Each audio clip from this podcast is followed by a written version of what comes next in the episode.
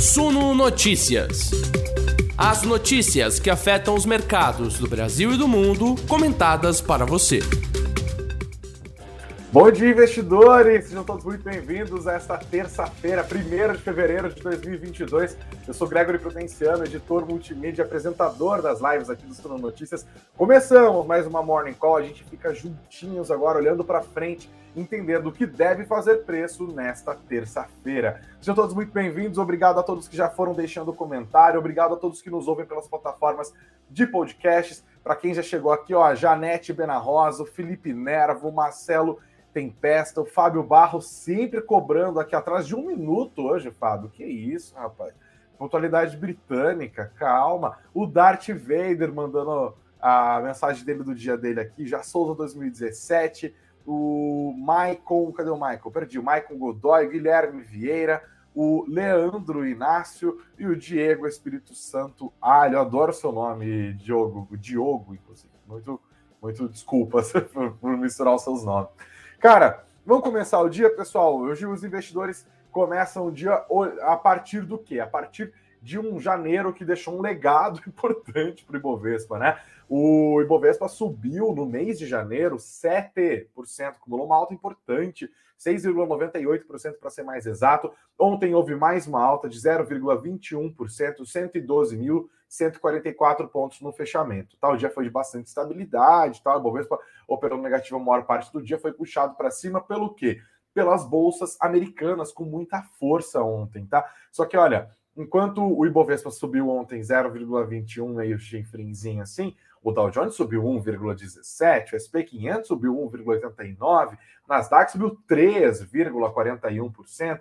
Mas olha, não dá para invejar os índices americanos, não, porque embora eles tenham tido altas bem mais robustas na segunda-feira do mês de janeiro, enquanto a gente acumulou uma alta de 7%, o Dow Jones caiu 3,32%, o SP 500 5,26%, Nasdaq derreteu 9%, 8,98%. Tá? Então, a gente está em patamares distintos aqui, né? As bolsas americanas buscando uma forte recuperação depois de um janeiro bastante complicado, é, afetado principalmente por todo o burburinho em torno da decisão de política monetária do Federal Reserve, que foi anunciada na semana passada, né? Então, o mercado aumenta o foco aqui agora para a reunião de política monetária que acontece no mês de março. Isso ainda está no radar dos investidores, isso ainda está fazendo preço.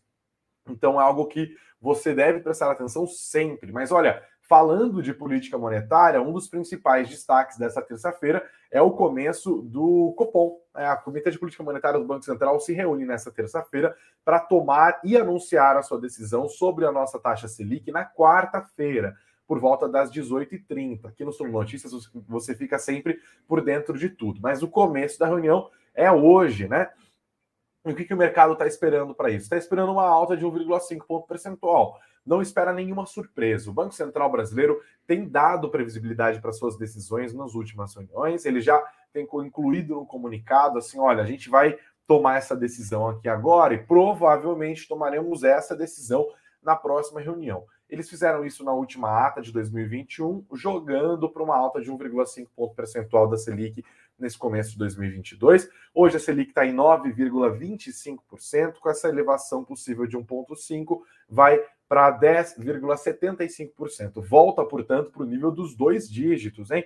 Isso significa desaceleração econômica, é importante considerar que o mercado tem na sua mediana um crescimento do PIB para esse ano de 0,3 e vem reduzindo as projeções de crescimento do PIB para 2023 também.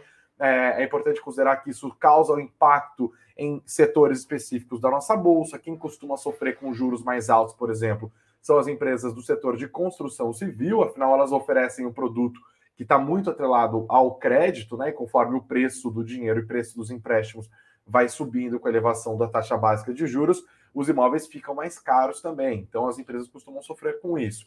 O setor de varejos sofre também porque diminui a disponibilidade de dinheiro das famílias, né? Os, os consumidores passam a gastar mais com operações de crédito, sobra menos dinheiro para o consumo, e os próprios produtos também são afetados por isso, especialmente produtos mais caros, cujas operações estão baseadas em crédito, além do perfil do endividamento das próprias empresas, muitas delas atreladas ao CDI. Isso é especialmente é, agudo nas empresas do setor de varejo. E, por fim, o setor de tecnologia também, né? São empresas que costumam não dar lucro, que reinvestem todo o caixa delas e que precisam de crédito no mercado para conseguir ampliar suas operações, ganhar é, escala e conseguir atingir no médio e longo prazo o objetivo que elas traçaram no seu plano de negócios no começo, né? Ou que vão refazendo. Conforme os custos do crédito vão aumentando, isso vai sendo incorporado, fica mais difícil para a empresa conseguir as suas operações de crédito, conseguir crescer pelo menos ao mesmo custo que existia antes, isso principalmente não existe mais, né? O custo simplesmente vai aumentando, o valuation das empresas de tecnologia também costuma cair. Esse é um movimento macro, tá? Mas ontem, por exemplo, houve um tombo impressionante do dólar e puxou para baixo os juros futuros. Aqui no Brasil, a curva média, a curva longa, isso ajudou esses setores, inclusive. Não à toa foram os setores, setores que ficaram ali entre as maiores altas do Ibovespa.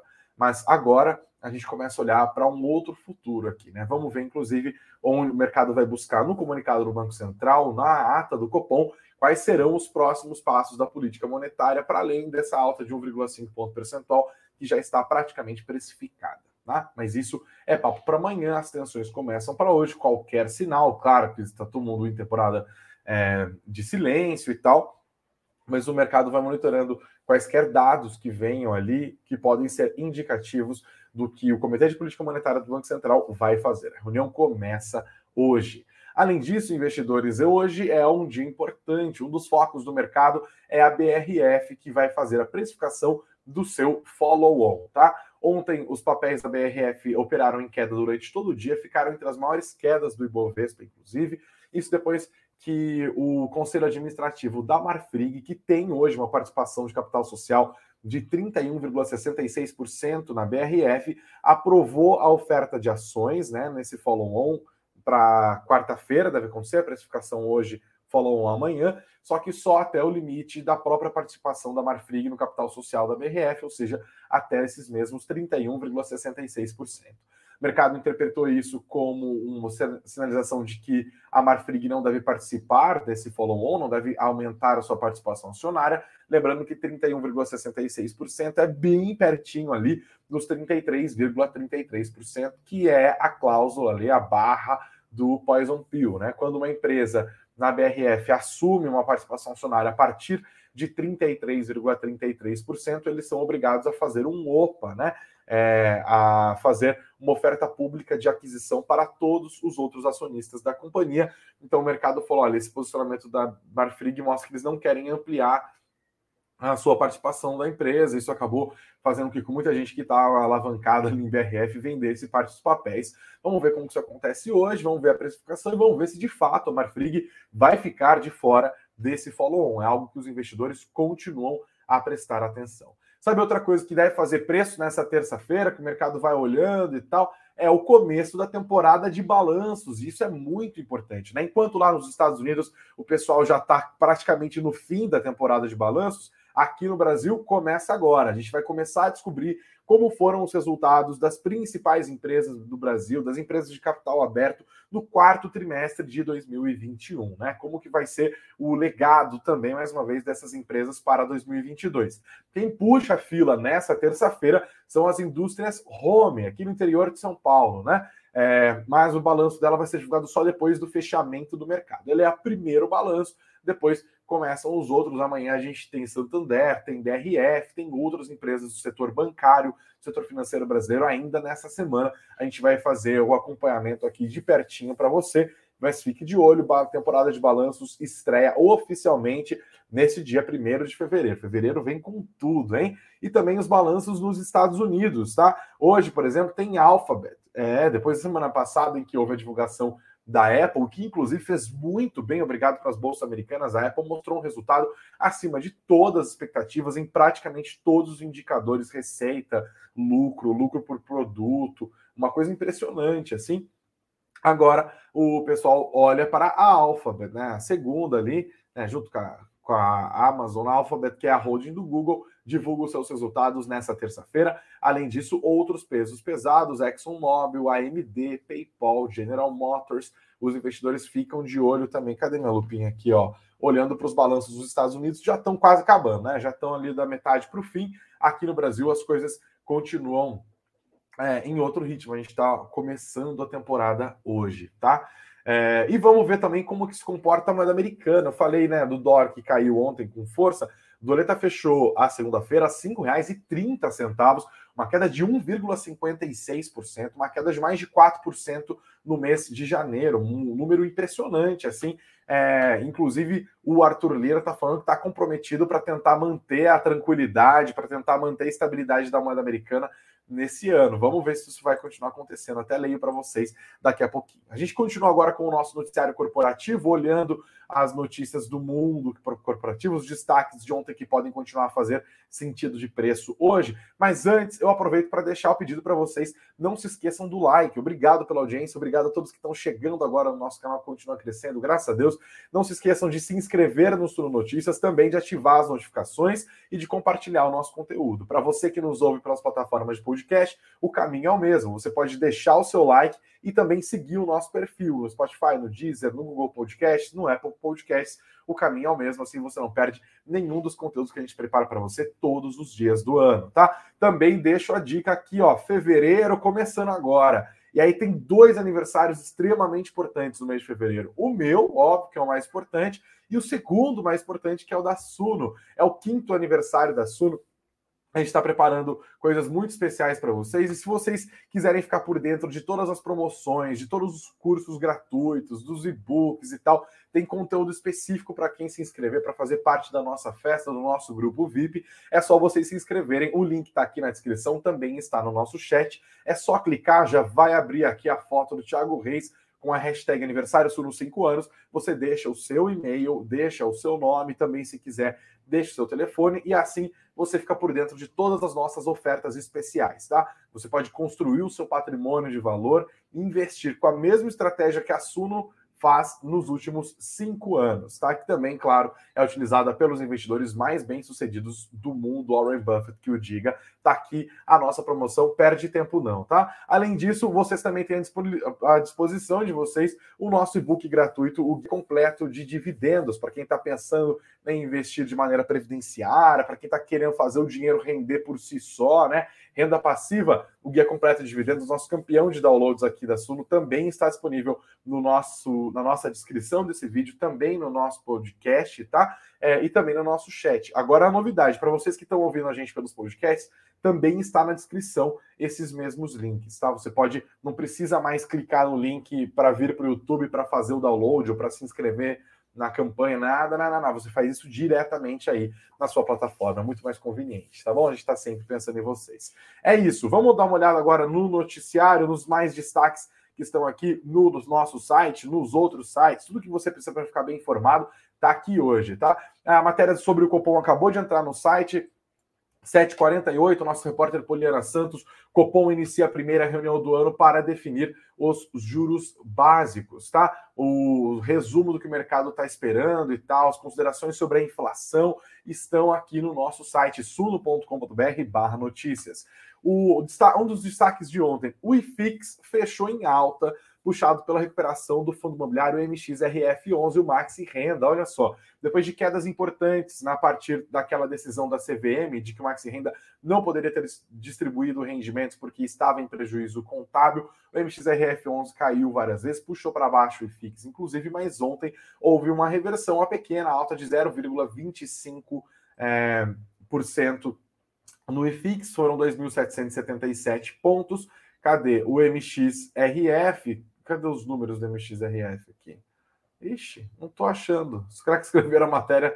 Ah, tá. MXRF subiu 2,53%, enquanto o IFIX subiu 0,25%. No mês de janeiro, o IFIX acumulou uma queda de 0,99%, ampliando as perdas de 2021. Inclusive, no ano passado, o IFIX acumulou queda de 2,28%. É, então o mercado continua a acompanhar essa história da CVM do Maxi Renda. A CVM reafirmou a decisão e falou que pode sim estender o seu entendimento a outros fundos imobiliários. Isso continua também no radar dos investidores, no foco dos investidores nesse mês de fevereiro. Tem impactos para a indústria, isso é bastante importante, tá bom? Oi BR, ontem a Oi finalmente recebeu o aval da Anatel para a venda do imóvel para TIM, para Claro e para Vivo, tá? É, isso era uma coisa bastante aguardada pelo mercado, especialmente por quem estava comprado em Oi, né? A Oi é uma empresa muito importante que foi uma das grandes do nosso mercado de telecomunicações, ainda é, se a gente for considerar. Muita gente saiu ali ó, comprando é, Oi quando ela virou penny stock, as ações foram lá para baixo. Então, isso é aguardado por, com muita ansiedade por muitos investidores. Né? A Oi está em recuperação judicial desde 2016. Ela fez a venda da Oi Móvel para Claro, para TIM e para Vivo em dezembro de 2020. Aí o caso subiu para as instâncias superiores, a Anatel avaliou, começou a avaliar na sexta-feira. Um dos diretores da Anatel pediu vistas e passou o fim do julgamento para segunda-feira. No final das contas, todo mundo votou com o relator, aprovando. Houve alguns remédios é, concorrenciais, houve, mas coisa pequena. No final das contas, o aval foi bem positivo. Isso ajudou as ações da Oi. As ações, tanto o IBR3 quanto o IBR4, subiram nessa segunda-feira. Vamos ver se isso continua também por essa terça-feira, no restante da semana, mas é um indicador importante. Ainda falta o aval do CAD, tá bom? A Anatel aprovou, beleza, até porque as frequências são da União, né? Uma concessão. Ela falou: ah, beleza, essas, essas frequências aqui vão passar para essas outras três operadoras, que juntas vão pagar 16,5 bilhões de reais para a Oi, pela estrutura da rede móvel. A Oi tinha em junho do ano passado uma dívida bruta ali de 30 bilhões de reais. Então ela deve usar essa grana para abater parte dessas dívidas e conseguir sair dessa recuperação judicial, como eu falei, se arrasta desde 2016. Destaques do dia está aqui, finalmente a Oi teve agora a autorização e os olhos dos investidores se voltam agora para o CAD, que tem até o dia 15 de fevereiro para decidir o que, que faz, se está de fato aprovada ou não a venda da Oi Móvel para essas outras empresas. Beleza? Mais destaques: ontem a Bluefit anunciou o cancelamento do seu IPO. Foi a 13 terceira desistência de uma empresa que estava prestes a abrir IPO nesse ano e não vai mais abrir. Tá bom? Segundo a, o mercado esperava que a Bluefit fizesse uma captação de 600 milhões de reais, juntando com as outras 12 desistências, segundo fontes ouvidas pelo Jornal Estado de São Paulo, é, esses IPOs poderiam movimentar até 15 bilhões de reais que não serão movimentados, tá bom? O IPO da Bluefit estava previsto para acontecer em setembro do ano passado, inicialmente, só que o mercado deu aquela azedada, a empresa optou por adiar a sua oferta, que havia sido protocolada no mês de agosto. Os planos foram transferidos para o início deste 2022, mas o cenário continua complicado para os estreantes na bolsa, há pouco apetite dos investidores por novas ações e, portanto, a Bluefit desistiu do seu IPO. Basicamente, os mesmos motivos das outras 12 empresas que optaram pelo caminho, é, todo mundo apontando condições desfavoráveis do mercado, tá? Ontem, até inclusive, para um outro conteúdo, eu estava conversando com o diretor de uma empresa que volta e meia surge notícias de que está flertando com a IPO. Ele me disse a mesma coisa, falou: olha, a gente está tentando buscar outros caminhos e tal o IPO não é o momento agora. Esse é o clima realmente do mercado, né? Além da Bluefit, que se juntou à lista dos outras 12, que são a Monte Rodovias, a Amo Varejo, Dora Alimentos, Environmental SG, Vero Internet, Cote, Claranet, Fullwood, Concusud, Cantu Store, Madeiro e ISH Tech. A lista vai crescendo, tá? Tem mais destaques do mundo corporativo hoje, mas eu já puxo duas matérias que eu achei interessantes do jornal o Globo para a gente considerar, né? Amanhã, quarta-feira, o Congresso volta ao trabalho, vai receber ali a PEC dos combustíveis, o mercado vai prestando atenção nisso cada vez mais também. A PEC dos combustíveis é aquele projeto que o governo quer zerar a cobrança do PIS/COFINS, é, os impostos federais sobre a gasolina, sobre o diesel e sobre a energia elétrica. O mercado calcula um impacto de cerca de 57 bilhões de reais neste ano de 2022. Por que esse impacto? Porque é a renúncia dessas empresas, né? E aí o governo não quer cumprir a lei de responsabilidade fiscal que estabelece que, olha, quando você tem uma renúncia, você tem que ter uma compensação. O governo não quer fazer isso, justamente quer apresentar essa proposta de emenda constitucional, porque assim ela não ficaria sujeita à lei de responsabilidade fiscal. O mercado vai monitorando, porque também isso significa risco fiscal ao longo do ano é basicamente a prioridade do governo para o começo deste 2022, para a volta aos trabalhos do Congresso. Senadores e deputados já estão articulando esse movimento. É, e isso entra cada vez mais no radar dos investidores. Nessa terça-feira, esses movimentos políticos com impacto fiscal ficam cada vez mais em evidência. Os investidores, com certeza, devem levar isso em consideração. Tá? Agora, puxando para a matéria aqui do jornal Globo, Está aqui, ó, para blindar teto de gastos, o governo avalia trocar a PEC dos combustíveis por projeto de lei. Reportagem do Manuel Ventura. Eu até acompanho com vocês. O governo avalia, segundo a apuração do Jornal Globo, alterar a forma de reduzir os impostos sobre os combustíveis para afastar qualquer possibilidade de furo no teto de gastos e blindar a regra que impede o crescimento dos gastos federais acima da inflação.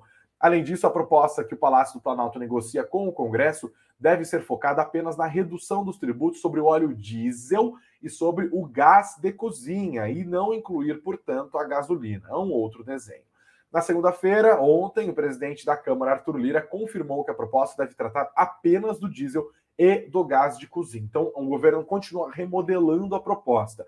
Disse o Arthur Lira, depois se reuniu com o ministro da Economia, Paulo Guedes vai se focar no óleo diesel e vamos ver que medidas se toma também com o gás, porque é importantíssimo e atinge uma camada da população mais carente. O texto da proposta, a forma de encaminhamento ainda não estão fechadas, mas é certo que ela vai ser apresentada por um parlamentar aliado do Palácio do Planalto, provavelmente o futuro líder do governo no Senado, é, o senador Alexandre Silveira, do PSD de Minas Gerais, que toma posse nesta semana. A ideia é afastar a possibilidade do presidente Jair Bolsonaro ser acionado pelo Tribunal Superior Eleitoral, TSE, já que a redução de impostos pode ser vista como concessão de benefício, o que é vedado em ano eleitoral, por isso essa manobra para um senador aliado do presidente apresentar o texto. Tá? O próprio Bolsonaro tem destacado que é, o Congresso deve fazer a apresentação. Então, o mercado ainda vai perscrutando esse segmento, entendendo o que é que deve acontecer, como que vai ser apresentada a PEC dos precatórios. Mais destaque de hoje aqui do caderno de economia do Jornal Globo, o Lira reconheceu o ano eleitoral nervoso, mas pede dólar a 4,50, ontem fechou 5,30, com o mínimo de turbulência possível, matéria do Bruno Góes, tá? Ele disse na segunda-feira que o Congresso precisa ter cuidado para causar o mínimo de turbulência possível em 2022. É, após a união do Ministério da Economia, mesmo que surgiu a outra matéria, Lira reconheceu o nervosismo do mercado e de agentes econômicos em ano eleitoral. Ele avaliou, porém, que é necessário um recuo do dólar ao patamar entre 4,50 e 4,80, que é o que os economistas dizem que, é, ao que a estrutura da economia brasileira de fato jogaria o dólar se não fossem todos os riscos fiscais e turbulências políticas associadas. Tá? Na segunda-feira, a moeda americana fechou em 5,30, com um recuo de 4,83% em janeiro.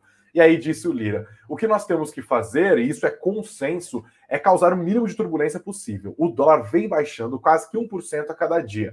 Hoje baixou para 5,30. Ele tem que vir para uma realidade que o Brasil precisa, que é entre 4,40 e 4,80. E segurar. Acho que neste momento é contribuir para que isso aconteça. E aí, claro, esse dólar a 4,80, 4,50, se é que é possível acontecer isso, vai depender não só das turbulências políticas havendo ou não em caso de eleições, mas também é, do, da PEC dos combustíveis e também do refis, né? Obviamente que também tem um seu custo fiscal. Isso é bastante importante, tá? Mais destaques do dia: Magazine Luiza e Via. Goldman Sachs corta o preço-alvo do Magazine Luiza, da Via, da Americana. É, é tudo isso? Peraí, não, tem mais.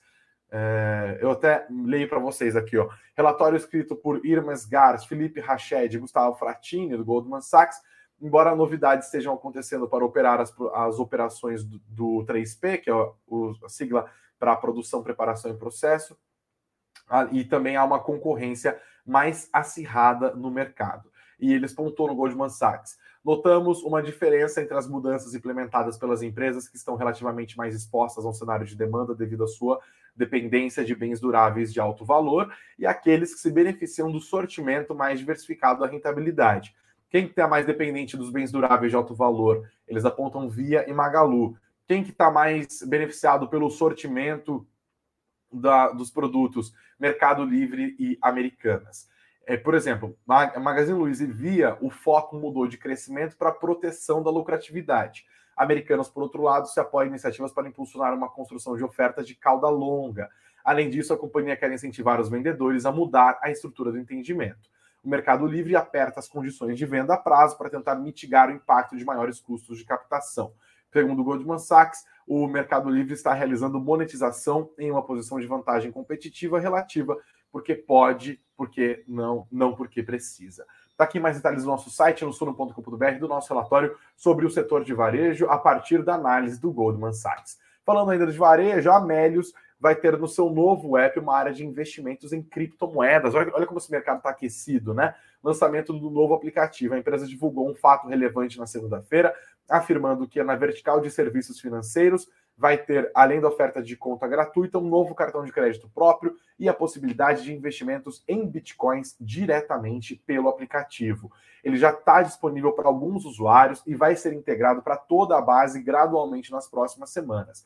A Melios afirma que o lançamento vai ao encontro do objetivo da companhia de ampliar sua atuação no segmento de serviços financeiros, além de estar presente em toda a jornada de compra dos seus usuários. A empresa quer oferecer abre aspas, uma experiência fluida e completa, elevando cada vez mais o tráfego de qualidade e vendas para os parceiros Fecha aspas. Iniciativa da Amélios para vocês. Neo Energia assina contrato de financiamento verde no total de 1,2 bilhão de reais. Assinou um novo contrato de financiamento com o Banco Europeu de Investimento. Para quem está focado aí no setor de energia, interessante, hein? 200 euros de financiamento, aproximadamente 1 bilhão e 200 milhões de reais. A empresa destaca que é um financiamento verde que tem como lastro o capex de projetos eólicos e solares do grupo sendo eles o complexo eólico Oitis, na Bahia, no Piauí, o complexo eólico Chafariz, na Paraíba, e os parques solares Luzia, também na Paraíba. O prazo de 10 anos, sendo 3 anos de carência para o principal, o custo estimado,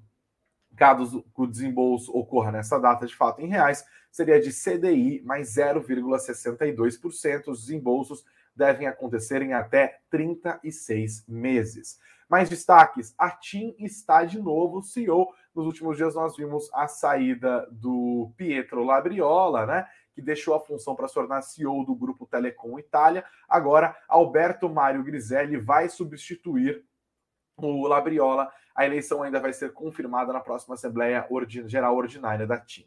Quem também está trocando de SEO é a GetNet, né? A GetNet aprovou seu conselho de administração a nomeação de um novo CEO, é o Cássio Schmidt, ele vai passar a ser o novo diretor-presidente da empresa, tá? Segundo a empresa divulgou em fato relevante, o Schmidt entrou para substituir o Pedro Coutinho, que renunciou em março do ano é, ao cargo no, no finzinho do ano passado. O Coutinho vai ficar responsável pelas funções executivas até o dia 31 de março. Na sequência, o Schmidt, que é formado em Economia pela Universidade Federal do Rio Grande do Sul, mestre em Economia Corporativa pela FGV e tem um MBA pela Sloan School of Business, Massachusetts Institute of Technology, o famoso MIT. Mais destaques de hoje: TOTUS, Fundo Soberano de Singapura, ampliou a sua participação na empresa, alcançou 6,5% de participação acionária, tá?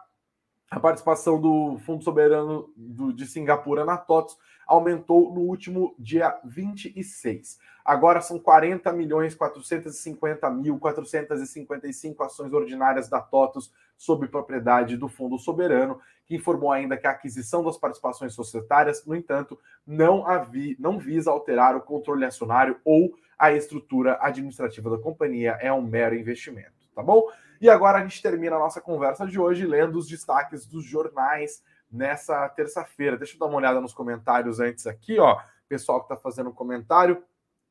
É, o André Lemes, a Rita Fernandes, o Rafael Coelho pedindo aqui like, inclusive. Obrigado, Rafael, pela ajuda. Isso aí, galera. Senta o dedo no like, compartilhem o nosso conteúdo. Não se esqueça. A Elisa Murai deixando o bom dia dela aqui. A Lívia Maria falou que chegou atrasada. Tem problema, tá aqui o nosso vídeo. Você volta um pouquinho, continua assistindo a gente, Lívia. Muito obrigado pela audiência, tá? Assim como o Alexandro Ramos e o Vitor Nero. Bom dia, Neri. Bom dia para todos vocês. Vamos dar uma olhada nos jornalões. A gente termina a nossa conversa dessa terça-feira, cheia de coisa, hein? A semana tá cheinha de coisas. Começando pelo caderno de Economia e Negócios do Jornal Estado de São Paulo, o destaque do Estadão hoje, atraso no pagamento das, da conta de luz entre famílias de baixa renda bate recorde em 2021. Dados da ANEL apontam que quase 40% dos consumidores mais pobres atrasaram a quitação da fatura. Coluna do Pedro Fernando Neri, tributação de herança no Brasil é menor que em países como França, Japão e Chile. Bernard Api, também tributarista,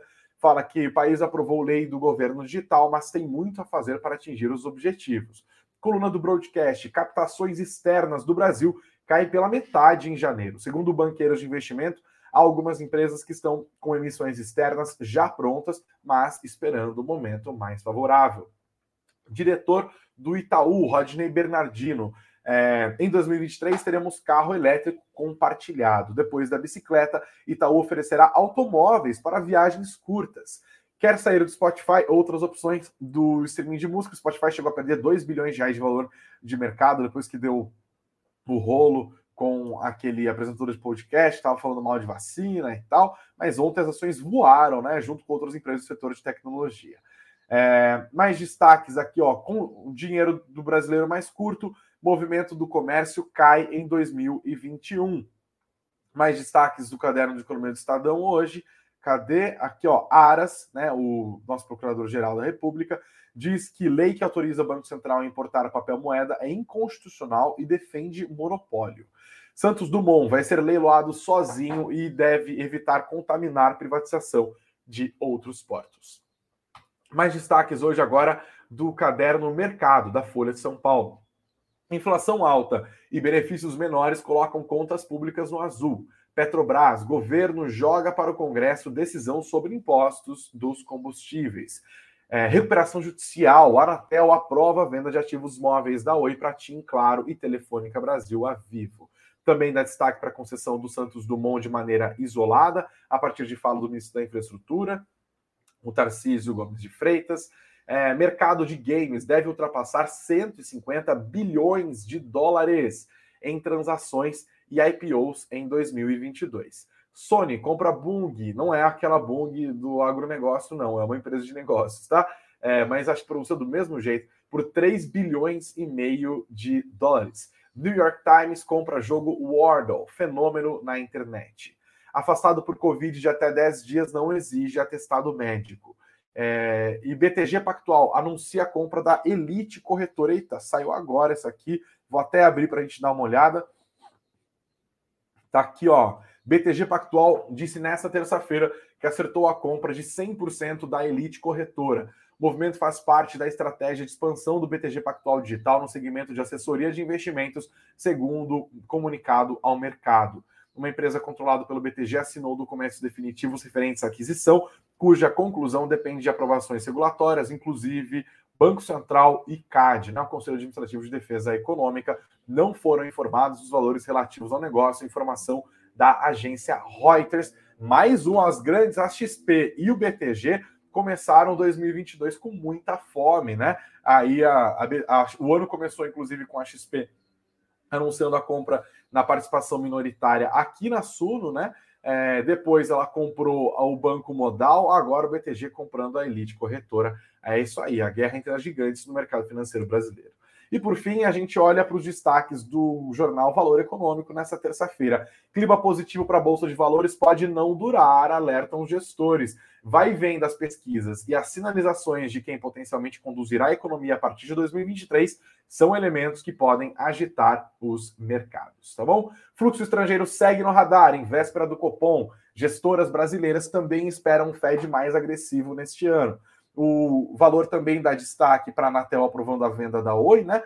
Governo ressuscita debate sobre fim do IPI e estados ignoram lei que premia êxito na educação.